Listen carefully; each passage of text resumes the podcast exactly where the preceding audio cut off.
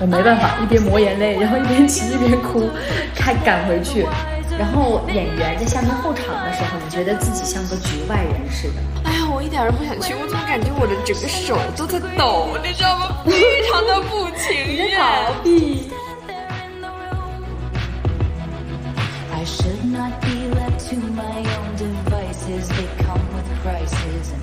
好好学习，不做咸鱼。大家好，欢迎来到不做不做咸鱼。大家好，我是 Listen，我是 CC，欢迎大家，这是我们的第二十四期的不做咸鱼播客。真的吗？四期吗？哦，好十五期。马上就要到暑假了嘛，是吧？然后呢，大家都是期末呀，期末周了，就特别的忙碌。嗯，然后我们今天就来分享一下，我们都都在忙些什么东西，然后压分享一下我们最近的压力，然后我们解决压力的方法。就我们会收到一些听众的来信啊，就是会说这个期末周压力特别大，很多东西很多事情在 push 你，在做一些事情自己不想做的事情，然后导致你就会拖延很多东西。好，我们这期就跟大家分享一下我们都在忙些什么，顺便加一个吐槽大会。嗯。其实我平常在社交平台上面分享的都是一些比较快乐的瞬间，或是比较高光的一些时刻。当然，呃，我知道这种社交平台肯定是需要经过一些美化，或者是当你开心的时候，你才要展，你才想着想要展现给别人分享。分享欲总是在开心的时候才有，对吧？但是我最近就是崩溃了好几次，就直接你你想象一下，就直接在马路上啊。开着车，开着车，开着开着就直接停在马路牙子，直接哭起来了啊！你都没跟我讲，就直接在校园，没跟你讲。但是我当时是哭了五六分钟，然后当时为了赶门禁，我没办法，一边抹眼泪，然后一边骑一边哭，开赶回去。然后当时我戴着一个帽子，我就故故意把帽子压得很低，整个人哭的眼睛特别特别肿啊。过了几天之后，他说：“哎，Listen，你当时是不是就是？”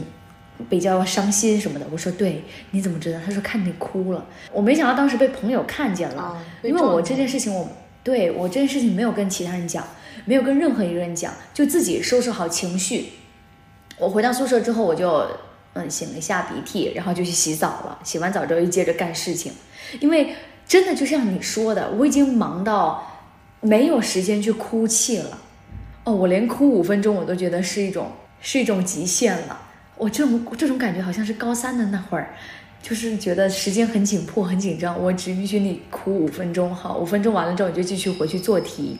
就是那会儿呢，我们的团立项进入到了一个结项环节，而且我们的支部被推到了校十家。那校十家它有一个要现场路演答辩，然后路演是每一个团支部都需要做 PPT，都需要做视频来讲演的嘛。我听说，我就听见团副说，去年每个团支部都搞得很花啊，把茶艺、舞蹈、光影戏，还有什么快板、相声都搬上去了。然后在想，时间又只有五分钟，不能超时，我我能做什么呢？我觉得我们支部没什么才艺呀，根本啥都做不了。不然上去朗诵一段吗？不太可能啊，五分钟的五分钟的时间。然后我就。压力很大很大，因为我完全想不到有什么创新形式能让我们竞争过其他团支部的，我们就就是那一张嘴能叭叭叭的，其他其他的什么才艺都没有，都不行。我当时头很大，我就嗯跟我们班的另一些班委在讨论，但是呢，当时他们也在忙另外一件事情，是什么艺术党课，我就只能到现场去找他们开会。然后因为那个艺术党课，其实我是没有参与的。当时其实有老师来找我，我没有去，因为我觉得我我怕自己浪费时间。这个党课好像对我来说没什么特别重要的，自然当然我现在也很庆幸我没有去。但是你知道吗？我又到现场去看彩排，你知道那种当大家在台上忙活，然后演员在下面候场的时候，你觉得自己像个局外人似的，你坐在那边什么都。做不了，或者是说什么事情你都觉得自己掺不了一脚，对，就是那种局外人的感觉。我当时又是素颜的一个状态，戴着帽子，整个人就是像一个小透明的一样蜷在角落。虽然说根本其实也根本就不会有人看你，但是当时的整个心态就比较的局促。我就是需要跟各种半生不熟的人打招呼啊，把自己想得很很难受，所以我当时就有点哎，你知道我心里戏很多嘛？然后我我就我就再再加上这个团立项事情，一下子就整得我喘不上气来了，我就赶紧走了。我当时在马路牙子就结合了这好几件事情，直接哇的一声哭出来。好，哭完之后，我就接着又投入工作了，又把这个团立项的事情。第一点我提前，因为他本周六就要演了，我还得背词儿，我还得写稿，我还得剪视频，我还得做 PPT，所有事情都只能我来做，因为只有我才知道我们班团立项做了什么事情。团支书这个这个职位就是属于一个吃力不讨好，做了很多事情但加分不是很多的。但我说实话，这这个工作吃力不讨好，但是它很有成就感。我我最后的时候把我们团支部就是获得了一个什么十佳团立项。这个这个荣誉是我们学院十年啊都没有获得过的了。哦，从一三年到现在都没有没有一个团支部获得了校十佳。好，我拿到了，这充分的证明了我的工作能力。工作能力。现在想想，就还是有一点收获的，不至于让我觉得真的实在是一一边骂一边觉得很无力、无收获。好，那这一点算是弥补了我。这一点是我最近特别焦虑、特别难受的一件事情。就是团立项嘛，你就只剩一个团立项。呃，确实啊，那这个弹力线就是我目前最近遇到的压力最大的一件事情啊。这就是学生工作，没办法，谁叫你要当呢？活该啊！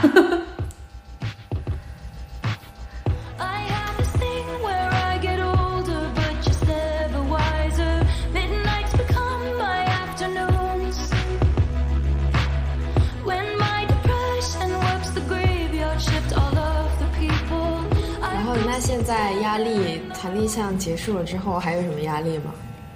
就真的是会有无数件事情在中途插进来一脚，来安排你接下去的日子。本来你接下日子已经定好了，但总会有紧急情况出现。比如说像我刚忙完团立项哈。好，另一个老师出来了，呃，给我发消息说，呃，Listen，最近有个什么主持活动，想让你来参与。这个活动呢是一个什么主持人中心制，就要求你要既会统筹，既会团队协作，又要主持。好，那我就要跟着我的搭档一起写策划，就哼哧哼哧哼哧打了几千字的策划给老师发过去，第一版，然后被老师一连串的反问，各种反问，你这个考虑到了吗？这个为什么三个人？你为什么这么做？为什么这么写？那这个这个呢？你怎么又不加进去？好，一连串的反问，哽住了。反问完了之后，又得哼哧哼哧的改，就压力又来了呀，就根本就没有停止的那一天。这是比赛吗？不是，就只是一个非常小的美育进校园的朗诵活动。好，我还是接了，为什么呢？我还真想跟着老师学一点团队协作的事情。一直以来，我都很渴望一个主持的舞台。好像舞台这么多，但是我就是没有什么主持的机会。当然，我身边高手如云啊，他们也也非常好。但是我个人啊，是很渴望得到一个主持的舞台的。那老师都给了这个机会，肯定是想上啊。尽管这个舞台很小，但我觉得也是我自己内心的大舞台吧，我是这么想的。所以我就很挺珍惜、挺宝贵这次机会，因为有点像是你要当 leader 了之后。你得必须要发挥你的统筹能力，你得 handle 很多事情，你得安排人，你还要会主持、写策划，你还要会写主持词之类的。而且今天上午的时候，请了假，请了课，跟老师前往了农村小学、山村小学，去实地考察踩点，想想舞台怎么搭建，然后去见了很多。领导也好，老师也好，学长也好，反正我觉得还是学到很多的。真的，无论是从情商啊、为人处事这方面，还是在工作能力上这方面，我都觉得学到很多。我既觉得这种压力和成就感是并存的，当然崩溃总是要在崩溃不断打破自己、重塑自己的这个过程当中成长。我觉得我好在一个点，我努力去争取到了。这个机会，我就觉得这一切是有迹可循的，因为我就想到了我在他课上是非常厚脸皮的一个人，我会在他课上，比如说在他叫我们录一个演讲视频的时候，他会公开处刑，他会说谁想要让自己的视频在全班面前展播，好，全班鸦雀无声了一分钟之后，我就举手说老师，你你你你批判一下我吧。真的就是全班人鸦雀无声的时候举手，好放我的视频，然后老师再点人起来回答说啊，listen 的视频有什么问题，有什么优点，有什么呃很尬的地方。好，批判完之后我就。哇，学到了好多！当然，我是从自己功利的角度出发，我是真的想要把脸丢在课堂上，而不想把脸丢在舞台上。Who care？班级同学而已。嗯，班级同学几斤几两，不都知道你什么水平吗？那就把脸丢的再彻底一点呗。所以我就很，就是比较勇敢的吧，去向老师说：“老师，你来批判我。”OK，那老师就看到了你这个学生，其实你是想要。想要进步的，嗯，对，你是想要改变的。我能向他展现这种我的求知欲，他也能向我递来橄榄枝，我也愿意学习。这种我觉得这种是一个良性的互动。最近期末周，我们有 Pre 呢就是 presentation，就是你要做 PPT，然后上去演讲，然后有很多个。然后其他的一些科目呢，因为我们这一学期都是理论课，要不然就是理论考试，要不然就写论文，要不然就是做 presentation。那理论课考试呢，老师说了会给我们划重点，所以说我也就不是很有压力，因为划重点那就背嘛。写论文的话，那就提前写呗。然后做一些英语的作文呢，我也可以提前的去。做，然后提前的去润色，所以我就觉得给我的任务，我就去安排好，然后去做就完事儿了。那其他的到了期末的话，也没有什么舞台的表演，可能比赛会有那么一两个，但是都是线上的，就抽空去参加就好了，一件一件事慢慢来。嗯，我想问你，是不是一个拖延的人？我是我的一些作业我都会提前做，我不会就是拖到最后一天才去作业。如果你推到了最后一天做的话，那你就没有时间去 search the information。这样子的话，你做出来的作业它就没有内容的深度，就很表象，你就随便水水的就做过去。我是完全不允许我的作业非常的片面。我做某项作业，或者说我做某项任务，我都要去搜索很多东西之后。我的前期工作，前期的搜索工作会做的很多，然后呢，我就会非常快的把那个作业做完。哦，就是你主要花时间是在前期前期的对前期的信息搜集的工作，我会做的全面之后，这样子的话，我做作业就做的很快。好吧，就拿我前阵子来讲，我确实是因为太多滴滴儿都滴滴滴在了那最近那几天，所以好几个人同时在催我一些不同的事情。我就这边赶完，好赶另一个稿子；那边赶完，赶另一个稿子，而且永远都在噼里啪啦、噼里啪啦在打字。可能是因为那几天各种 presentation 特别的近，全都堆在那几周、那一周。然后接下去呢，还有各种呃资料材料要写，还有各种的什么呃考试，对，考试也是材料要写。那你就赶紧安排一个一个。我怎么我怎么感觉聊完这一期我压力更大了呢？替你来梳理一下最近的任务。我上个学期比较忙的时候是有比赛，然后又有作业，我会感觉很忙。我当时，我现在还好，就当时前段阵子我是真的会 list 列的非常的周密。就是我连我要买、我要网购什么东西，我都会列好。我连休息做些哪些休息，我都会把它列得好好的。现在我的 to do list 也不是很经常列，嗯，因为现在比较闲了。现在我不会说，哎，我早上要干嘛，中午要干嘛，晚上要干嘛。我是会列出我有哪些作业还没做，我把它列出来。嗯，仅此而已。然后大概的想一想，说，比如说我下午没课，我可能就会做一些什么作业，这样子，我就会大概的想一想。嗯，然后作业的话，我一般都会在两天前就大概的写好。如果没有写好的话，我会把一些大纲全部都写完，然后在前一天我就一下子就把它很快的就搞完了。就我做做起真正的作业，我是很快的，因为我前期铺垫。我都做的很足了，是这样子的，嗯。如果说要缓解焦虑的有一个方法，就是你先分清楚事情的轻重缓急，对吧？但是你看啊，像我们上期播客、上上期播客有讲到，很多时候你确实就是得从小的事情做起，你才有那种成就感，然后帮助你投入到一个更更难的一个工作当中。然后我呢，我有时候比如说，我有两件事情放在眼前，我明明知道那件更重要、更加紧急的事情在我面前，但是我会先去完成一件我比较容易完成，并且弟弟又并不着急的事情，因为这件事情能够让我轻松的去完成它。就是让我觉得不那么痛苦，但是它确实要耗费我一点点时间，然后他弟弟又不那么紧急，我到底该怎么抉择呢？哦，这是一个非常常见的问题。好，It's a nice question。我觉得呢，你要量化一下，就是那个更急的那个 DDL 到底有多急，他的任务量到底有多大？真的来不及要去完成那一件事情，那你肯定是要先去。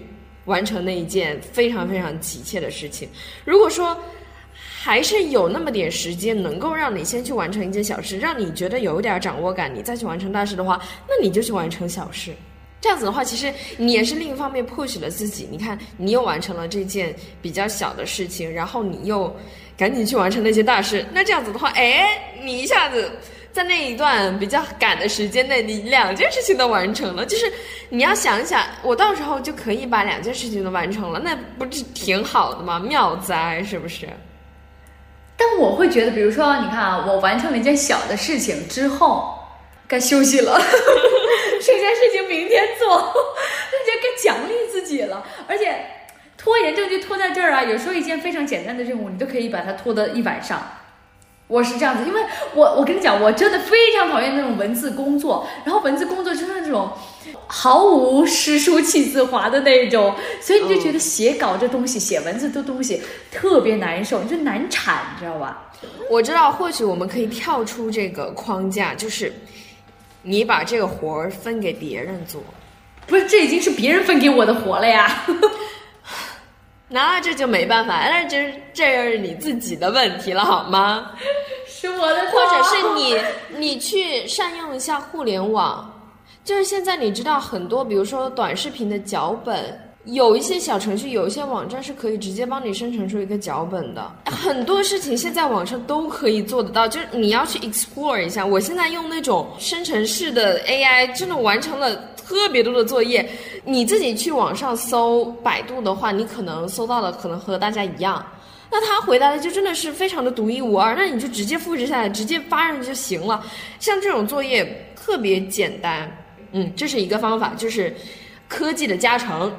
然后呢，还有另外一种方法，就是你可以去，就是不要说把一个非常巨大的任务一整个的推到最后再做，你平时你去做一些小小的。任务可能你这个文字工作不行哈，就比如说我们要去做一个作业的话，你就不要到了最后一天你才开始赶紧去搜集这些信息。就像我刚才前面说的，你平时的时候你就搜一些有关的一些话题的一些信息，你就把它整合起来，然后到了最后一天呢，你就可以列一个框架，你把那些你以前搜集起来那些信息框框的放进去，就马上就做完了这个作业。啊，送好的时间管理大师。就是要投机取巧，嗯嗯，我们来说一下我们就是觉得有用的解决方法吧。虽然说我把自己的生活过得一团乱啊，但是呢，呃，还是能够计划的还行的。主要是计划不是指说 to do list，或者是说不拖延啊，而是指能够在发疯、愤怒当中跳脱出来。我之前在搞就是搞 pre 的时候，有小组分工嘛，刚搞完。一个上来，然后又接着搞另一个 pre，我实在忙不过来了，就是那种那种已经要要吐了，知道吗？就是梗在这儿，我当即决定去健身房去爬坡，我爬了半个小时才回来，然后接着干，就那个大汗淋漓呀！我当时一天都是穿着那个健身服的，我就是为了监督自己今天一定要去健身房。我下午的时候去打了羽毛球，也是因为团的事情，所以我赶紧的赶了回去，我就觉得运动量没没够。于是晚上的时候，在工作的时候，我就感觉很难受，整个难受到不行。我现在就立刻，我现在就立刻把电脑啪的一下，我这跑去校外那个健身房去运动了。大家不妨做一些 crazy 的事情，会让你从一个一个非常难受的状态当中跳脱出来。出来。关于健身的这一点呢，其实我这个人就是我已经其实已经挺久都没有去健身房撸铁了。我是最近一直有去打拳嘛，然后有一次呢，我就呃非常毫不经意的，我就突然之间就想去健身房了。反正我就去健身房练力量了。我在另外做了一些有氧，然后出来的时候我就觉得整个人神神清气爽的。但是以前我刚开始办健身卡的时候，我会每天都计划着，哎，我今天什么时候要去？我那我去之前呢，你知道吗？就是每次要去健身的时候，我总会给自己计划非常多事情。我我之前要吃些什么东西？就是还没有开始健身就 装备呀，然后吃东西啊，叫什么差生文具多的感觉。这叫仪式感。对，你要还没开始练，你就开始说，哎，我前后要吃些什么？我要补充些蛋白质，我要怎么补充我的碳水什么什么的。有时候呢，我就我就会觉得，我每次要去一个健身房，我就这些仪式要做的满满的，然后我就很累，甚至严重到就是我有时候去健身房之前，我就觉得，哎呀，我一点都不想去，我怎么感觉我的整个手都在抖，你知道吗？非常的不情愿。逃避。对，但是现在我就发现，就是不经意间，你进去健身房，然后练完之后，你夸夸练，练完之后出来，哎，就感觉哎，整个人就变练成金刚芭比了那种感觉，就觉得这种运动啊，还是要在不经意之间进去，然后练完之后，就会感觉整个人都会 brand new，自信焕发。没错，我那个打网球，你猜我的时间是什么时候？早上早八。对我甚至有一段时间早期去打网球，早期啊，七点到那边打网球，意味着我得六点多起床上课。然后，不过不过我我因为这么早啊，所以我割了老师，割了一次还两次我忘了，就是睡过头了，手机又开免打扰的状态，他打不通我电话，我就再也不敢约这么早了，我就跟他约早八。其实八点多的时候已经有太阳了，又蛮晒的，但是我当时就觉得。很想美黑，你知道吗？就你那种像当时 C C 一样那种自信，想要美黑就是最美的那种状态就出来了，自己就是一个运动健儿。然后打完打完网球之后，觉得汗出的还不够，我就接着去跑步，乐跑。好，乐跑完之后就觉得哇，那这时候不得来一杯那个美美式咖啡啊？到九点了开业了，我就买一杯美式咖啡。哇，这秤不得哐哐的掉。然后，然后完了之后，我甚至还会跑完步，或者是骑乐骑完啊，去健身房再接着撸铁，撸到了十点多，然后回去洗衣服、洗澡、洗衣服，十二点好，一整个上午我都在运动，我就觉得我这一周的压力全在这一个早上被抒发掉了。嗯，对。还有一点就是我在网上看到的，就是说，如果你觉得有很长的一段时间你都处于一种比较迷茫，然后不知道要干什么的状态之下，你可以去洗个冷水澡。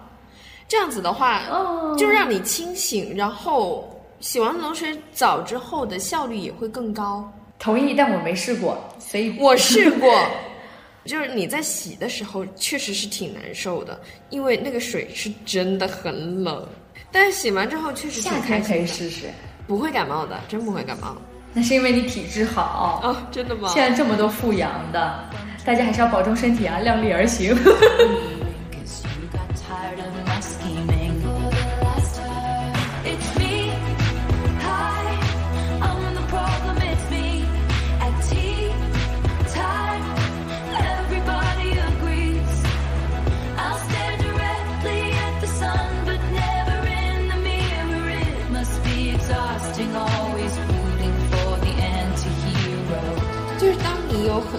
作业，有很多的任务的时候，你首先要去考虑清楚哪些是比较重要的，哪些是比较不重要的。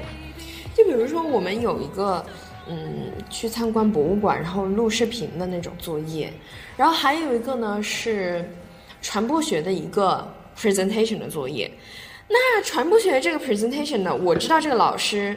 是什么德性啊？我知道这个老师他上课的要求是什么，他会比较看重上课的一些举例子和理论的结合，然后他会比较看重学生的态度。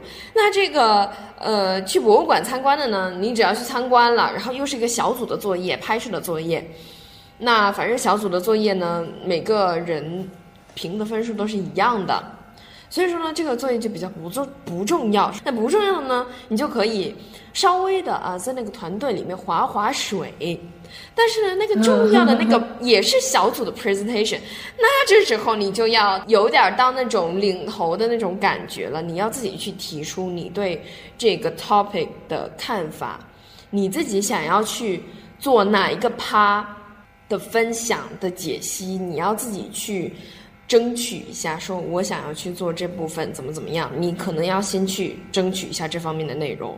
那在另外一个小组里面，你就哎不做声，或者是说呢，你也可以 也是当一个 leader，你去分配任务，嗯，偷偷的啊，把一些比较轻松的任务分配给了自己，就是这样子。然后呢，你在 你在组织协调的时候呢，你要发一些爱心爱心，然后花朵花朵的那种。好坏啊！就是大家可能听起来我好像非常的非常的功利，非常的坏，但是其实真的不是这样子的。就我我我还是会非常的就是民主啊，不会说把就什么事情都丢给别人，然后我自己就哎我就要出风头什么的，我还不是这样子的。就反正你自己想要去讲的那一部分呢，你自己肯定是要去争取的嘛，就是这样子。嗯，我想举个例子，就是我。过两天要去做的一个 presentation 就是，嗯，读英语书的一个阅读分享。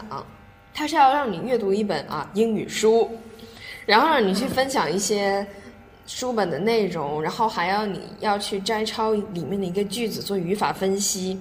那语法分析我又不会，那一本书我还没看完呢，是吧？然后我怎么样呢？我就把另外一个作业，它是一个电影赏析，然后那个电影赏析刚刚好就是。根据一本书改编过来的，那我就直接把那个改编过来的内容，我就把那个中文翻译成了英文，那这就是我的一个书本的介绍了。那语法分析怎么办呢？我又没有看过那本书。嗯，而且我又没有那个原句，而且我又不会语法分析，我就直接，我就直接上网去找了一句语法分析，他分析的好好的一句句子，但那个句子又不能是，又要符合我的那个我选的那本书的那个调性。你懂我的意思吗？就不能说我这个写了一个，比如说我选的一本书《简爱》里面的内容，然后我摘抄的语法分析又是什么关于一些科技方面的内容，那肯定是不行的。那我就是，哎，我从那这本书里面找出来的这一句，我想跟大家 share 一下，然后我就直接照搬他语法分析分析的好好的一个简单的作业，那不就做完了吗？是不是？这就是平时的，就这拼那凑的。就非常快的就把一个作业做完了。我还有一个方法啊，也是听音乐，但是这个音乐，音乐可能大家也都知道，但是我会喜欢。我给大家推两个歌手好不好？这是我两个宝藏歌手，一个是到到时候放在 show note 上面，一个是 Novermore，一个是呃 Anson Seabra。这两个歌手我特别特别喜欢，那他们的歌手很适合你在睡前听。我现在睡前啊，没有音乐我睡不着啊。就我很我会把自己戴着耳机，然后躺在床上，啥都不看就睡觉，让自己身体感到放松，去带入那个音乐，感觉自己身体已经要进入梦境了，要浮起来的时候，好把耳机摘下来，把音乐停了，睡觉就很很能很快的入睡，就有点像是用音乐来酝酿睡意。我一般在压力大的时候，我喜欢听动次大次的歌。啊，我不喜欢，我觉得太吵耳了。我就喜欢听那种慢悠悠的感觉，好像到了北欧。我越听越 emo。我觉得可能也有一部分人是你的那个 taste，也有一部分人是我的这个 taste。我就喜欢听一些 rap music，就是你都这么 emo 了，那你呃 K-pop 也行，但是我最近听的就是 rap 比较多一点。哦，就不然的话，我会放在比较开心的时候，让我听这种动次打次的音乐，我整个人跟着跳。那我没有，我是一般我就会听一些节奏比较强的歌，然后让我整个人嗨起来。不然的话，因为我每次我去晚上，我我我我会去拳馆打拳，我发现如果我要是听那些很抒情的那种情歌，我就会 emo，我就不想去打拳了，整个人就非常的伤心。但我一听那种。非常嗨的歌，我整个人就活力满满。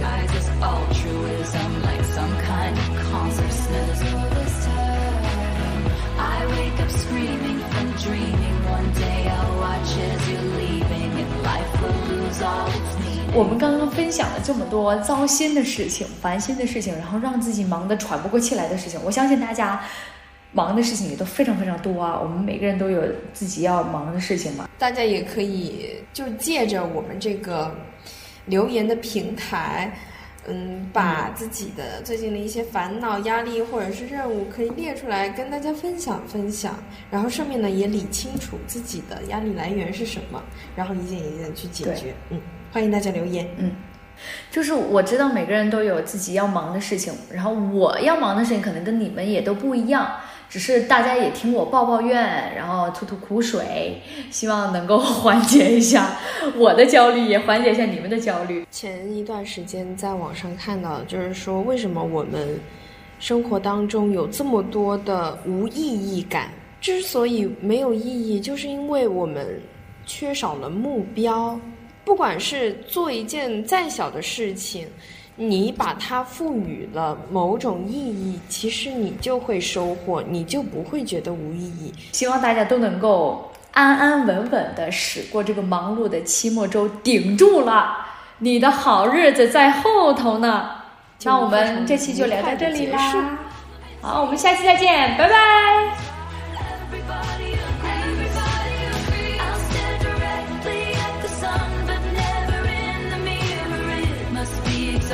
always.